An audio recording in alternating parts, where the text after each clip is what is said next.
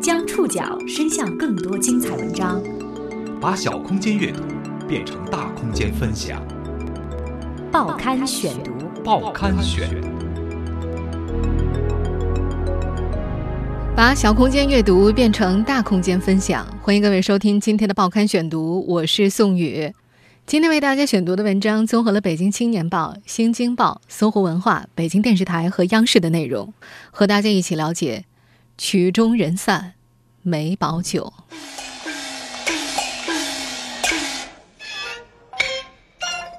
他是一代京剧大师之子，也是一位京剧大师。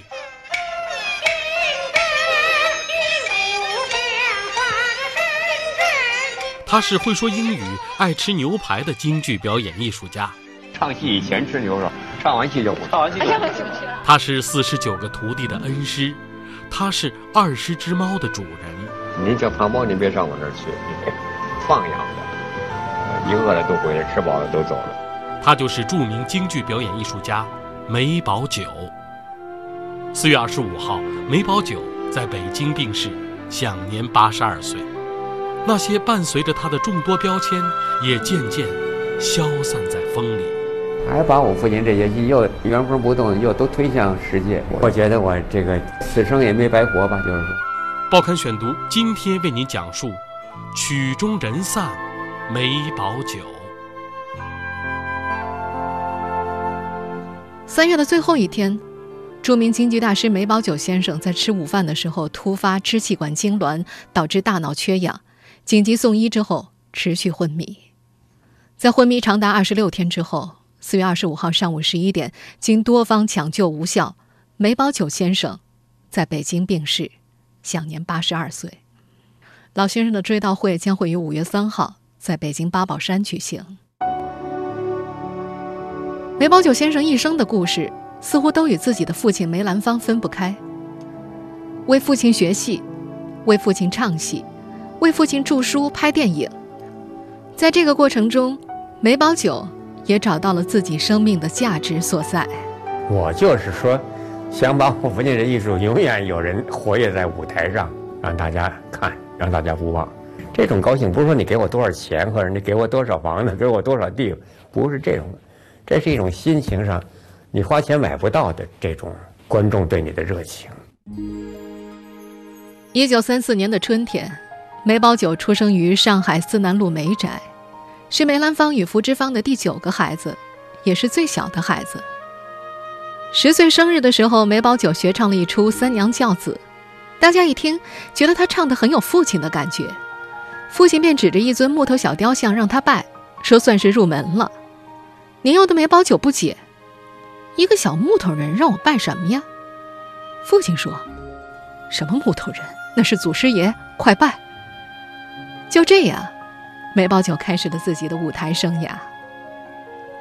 虽然十岁开始正式学戏，但是同戏班的孩子不同的是，梅兰芳要求梅葆玖白天学习，晚上回家学戏。嗯，我白天上学嘛，晚上回四点半下课回家，老师给我上课，给我教戏。嗯，啊，练武功也是下午。嗯，晚上学昆曲，就是白天学习学校，晚上。呃，学戏是这么样一个生活安排。梅葆玖记得那段时间正是抗日时期，父亲每天在家里作画不演出。他从一九四四年开始学戏的时候，父亲就为他请了王幼卿等很多基本功的老师。梅葆玖说自己当时很天真，一门心思就想学《霸王别姬》《贵妃醉酒》等父亲的代表剧目，可是父亲却让他学一些最基础的老戏。而且要求他必须要按照老师教的唱，理由是先把基本功打好，再学梅派戏就会按规范进步。梅葆玖的小学和中学都是在上海的震旦学校完成的。震旦学校是位于法租界的教会学校，那时实行的是英法双语教学。后来在2014年接受采访时，梅葆玖谦逊地自称，英语还能对付，法语早就忘光了。但是父亲的话，他一直记得，戏要学，但与社会接触的基本知识也得有。父亲告诉他，傅连城那样的老科班就是吃了这个亏，能够出好角儿，但是文化上薄弱。对我一个什么帮助呢？就是说，至少你学了这些东西你不用，但是你遇到了一些场面的时候，你还可以知道，至少你应用的一些你还能够知道一些。所以我们学习也好，是演出也好，是什么也好，我父亲完全是开放式的培养的。从记事开始，梅葆玖就能够感觉到父亲为家庭营造的是完全开放的氛围。二零一五年年初，在央视春节期间谈家风的一档节目当中，梅葆玖是这样说的：“我总觉得，就是说从小的教育，呃，父母从懂事，从家教很重要。啊，我母亲厉害，我母亲是旗人呢，旗人的理儿多呀。那你这知道在那个叔叔大爷该叫咱别叫错了。”吃饭别和人家没下筷子，你先搂桌那不行，都得听长辈的。是吧？我父亲他也不是不教，但是你犯了错，他给你讲。有了家教，在学校里老师再给你规制，将来一步一步踏入社会，你就从小就知道做人的规范了。是吧？我我对社会怎么做，我对长辈怎么做，我对儿女怎么做，嗯，就不会走错路了。就是。虽然在年少时浸润艺术氛围，过着锦衣玉食的生活，但成年后的梅葆玖遭遇磨难可不少。最让他遗憾的是，在本该发展梅派艺术的年纪，恰巧碰上了文革。报刊选读继续播出：曲终人散，梅葆玖。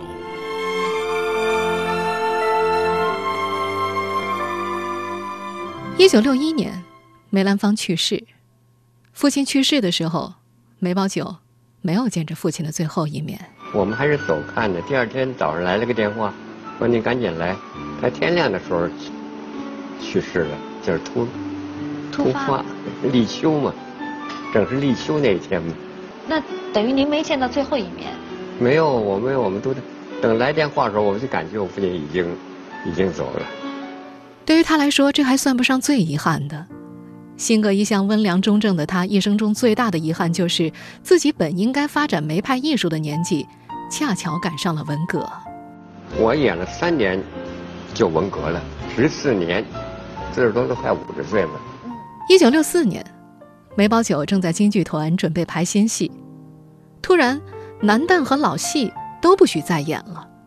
此后十四年，他没张过一句嘴，管了十四年音响，一直到四人帮倒台。当时京剧团分为演员、伴奏者和武工队，其中武工队就是做各种杂活儿。作为演员的梅葆玖被分到了武工队，每天早早来到剧团，要准备道具、摆放演出舞台、拉开帷幕。不过，看管剧团音响好多年之后，梅葆玖调出来的音声水平却日益精进了。梅葆玖说，在那十四年里，连吊嗓子都会被说成怀旧。让军代表知道就麻烦了。除了管音响就是劳动，白天收麦子，晚上到田里捉蛤蟆吃蛤蟆腿。整整十四年，艺术被荒废了。不过梅葆玖没有就此沉沦。他回忆，在文革期间那么批判他，他从来不急。即使下午两点开会批判他，他都得先睡两钟头，再洗个脸。他说，在这一点上，他和父亲梅兰芳的脾气差不多。没跟别人红过脸，一辈子跟别人说话都是别急，慢慢来。他一直记得自己的父亲遇到大事很少发言，永远是“您说呢”。在艺术上也是倾听多，有时候自己问他：“您怎么不说两句啊？”父亲告诉他：“多听别人怎么说，把有用的拿来借鉴。”父亲告诉他一句话：“即便啊，这个人有九十九句废话。”只有一句有用就行，就是高人。打小，梅葆玖就坐在板凳上，跟着父亲旁边听父亲和别人谈话。或许是这样的耳濡目染，让他养成了豁达的性格。后来在多个场合谈起文革时所受的磨难，梅葆玖一直强调他要比父母一半幸运多了。父母那辈儿没享什么福，哪有自己现在这么自在？那个年代，父亲不能够说错一句话，那才是如履薄冰呢。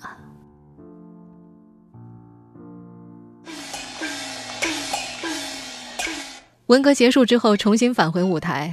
梅葆玖格外珍惜每一次演出的机会，不放过任何一个弘扬梅派艺术的机会。《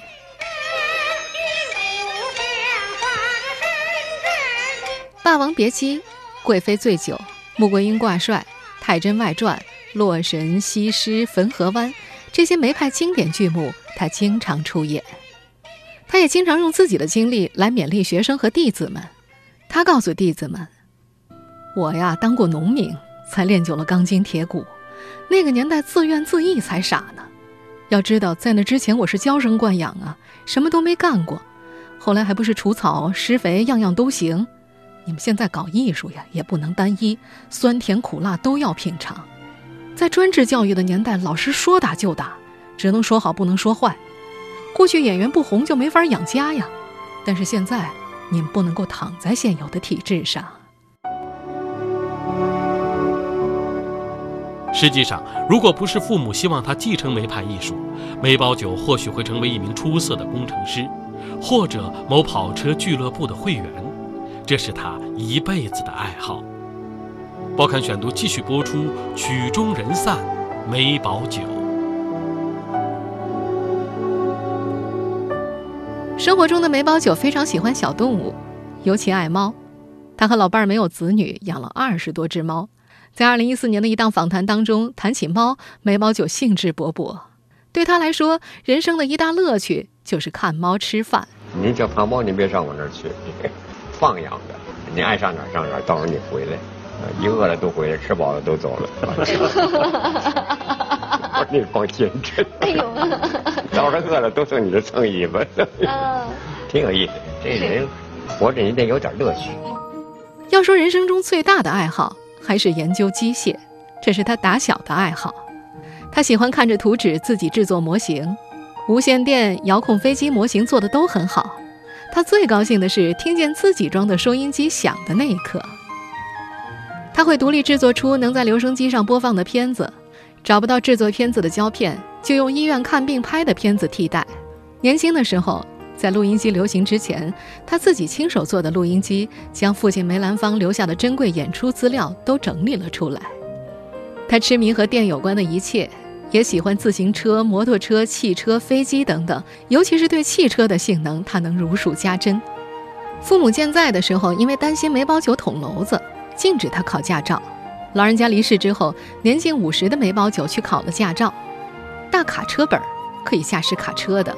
我小时候你在家里有车，我跟那司机直会了，说给你买包烟，一天干。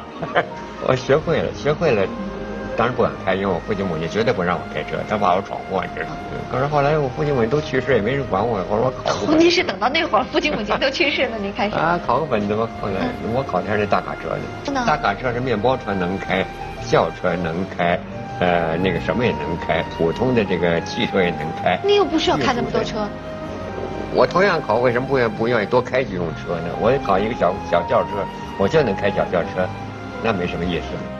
一直到七十五岁高龄，梅葆玖出门还习惯驾驶一部进口的沃尔沃。他还尝试驾驶一个朋友的私人飞机半小时，觉得不过瘾，也遗憾没能尝试驾驶波音七四七。我比较喜欢这个，我觉得喜欢飞机、汽车，这个这个这个游艇我都喜欢，所以我我我就喜欢看这些杂志。嗯。所以后来，我们这些老先生们就管我叫小票友，说你不是看着的，你是玩的。说我是玩的，我是玩的就玩的吧。在老人家看来，一个人的生活要丰富一些，除了业务，各个门类都要懂，要让生活充实起来。他说：“如果说除了京剧自己什么都不知道，什么都不接触的话，这样活着太可惜了。”不过，随着年龄的增长，梅葆玖不得不放弃了驾车的乐趣。这些年。梅家的邻居经常看到穿着一件老式灰色西服的梅葆玖骑着一辆黄色女士自行车上街，有时取报纸，有时去洗衣店取衣服。除了机械和汽车，教会学校出身的梅葆玖爱好非常广泛，古典音乐、芭蕾、电影、流行音乐、歌剧，他都感兴趣。他说，这些都得益于父亲给他的开放式教育。小时候。梅兰芳从国外访问回来，总会带回来大量的西洋音乐要子女们听。艺术的熏陶当中，梅葆玖自幼就接触了《茶花女》《蝴蝶夫人》等经典名剧。在小学同学王志刚的记忆当中，梅葆玖能够精确到走路时间。小的时候，王志刚经常找梅葆玖玩，每次梅葆玖都会精确地计算好从四楼扶梯到大门口的时间。等他走到一楼，正好一张唱片播放完毕。作为音乐音响发烧友的梅葆玖，喜欢迈克尔·杰克逊，喜欢席琳·迪翁。他自称是生活中的小开，也就是贵公子。他还在家中设置了一间专用的音响房，设备豪华先进。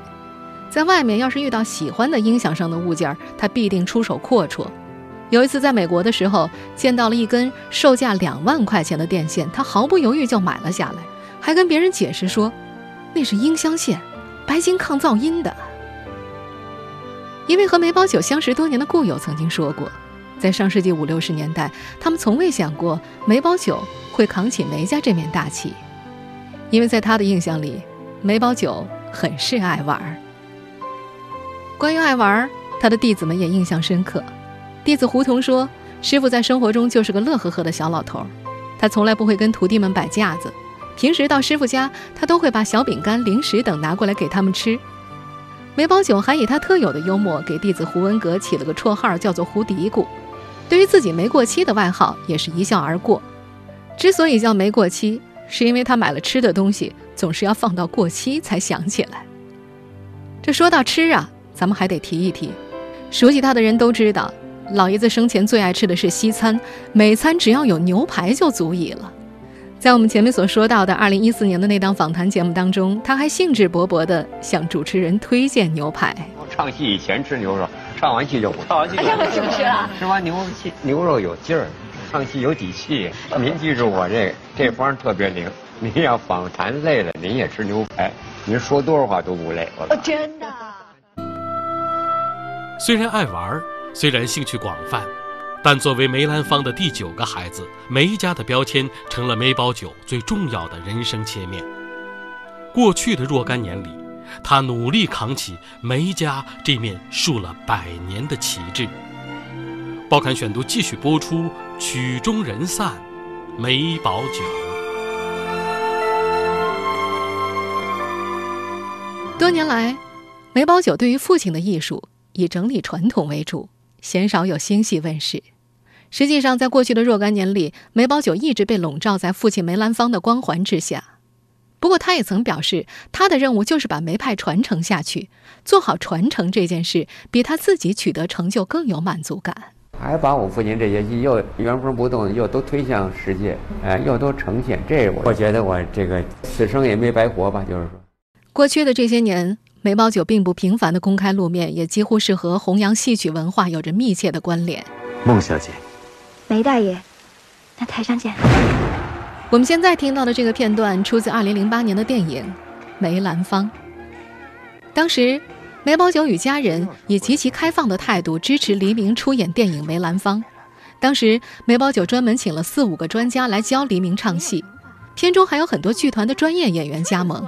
梅葆玖自己也亲自抽时间教授黎明梅派艺术。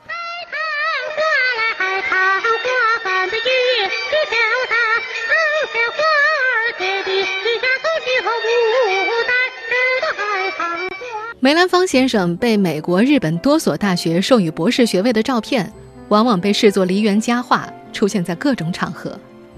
二零一二年，梅葆玖应日本英美林大学之邀，赴日参加了这所学校的博士授典仪式，像父亲一样成为了梅博士。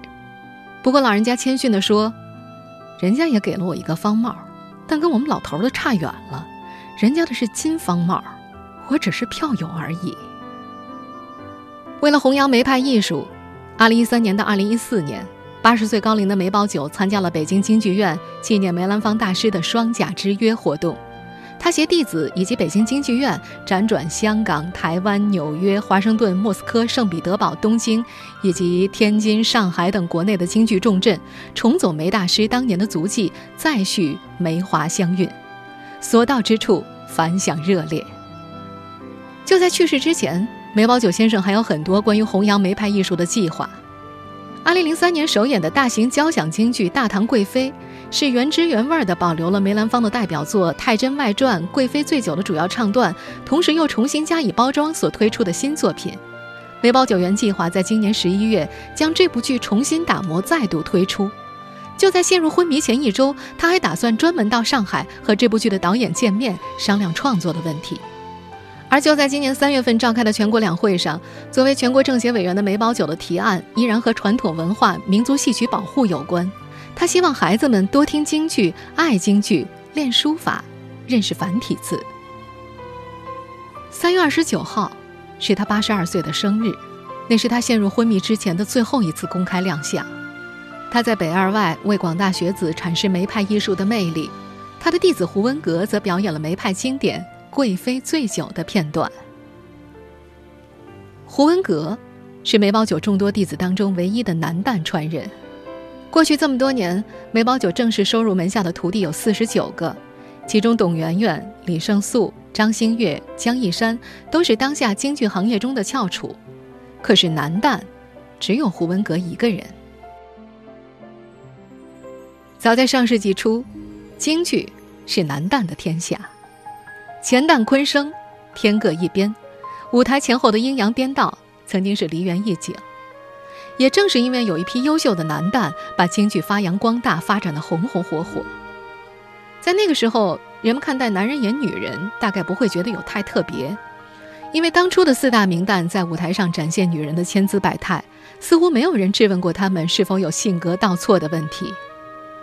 而如今的时代，女性上台演戏早就不再限制，反倒是戏曲舞台上的男旦越来越稀罕。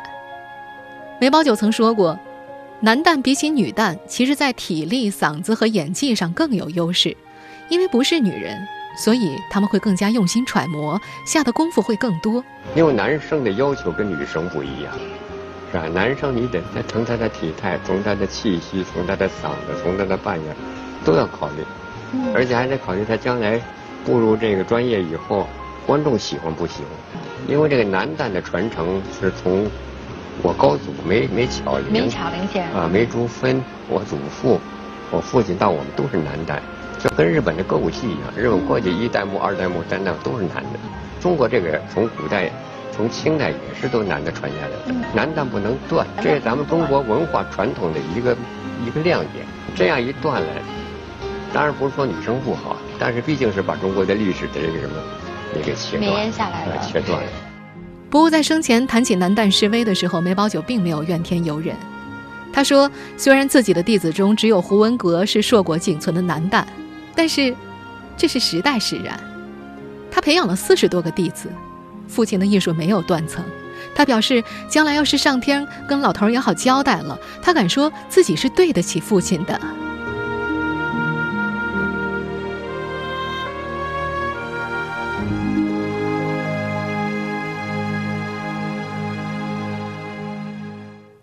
二十五号十一点，梅葆玖真的离开了。在京剧界，像梅氏父子这样都取得极高艺术成就的父子档少之又少。遗憾的是，梅兰芳辞世过早，梅葆玖又没有子女，他的子侄辈儿又赶上了八个样板戏的年代，没有人投身梨园行。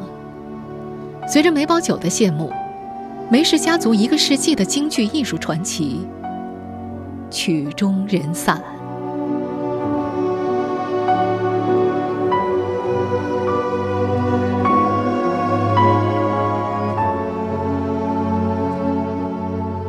听众朋友，以上您收听的是《报刊选读》，曲终人散，梅葆玖。我是宋宇，感谢各位的收听。今天节目内容综合了《北京青年报》、搜狐文化、北京电视台和央视的内容。收听节目复播，您可以关注《报刊选读》的公众微信号，我们的微信号码是《报刊选读》拼音全拼，或者登录在南京 APP、喜马拉雅 FM、网易云音乐。我们下次节目时间再见。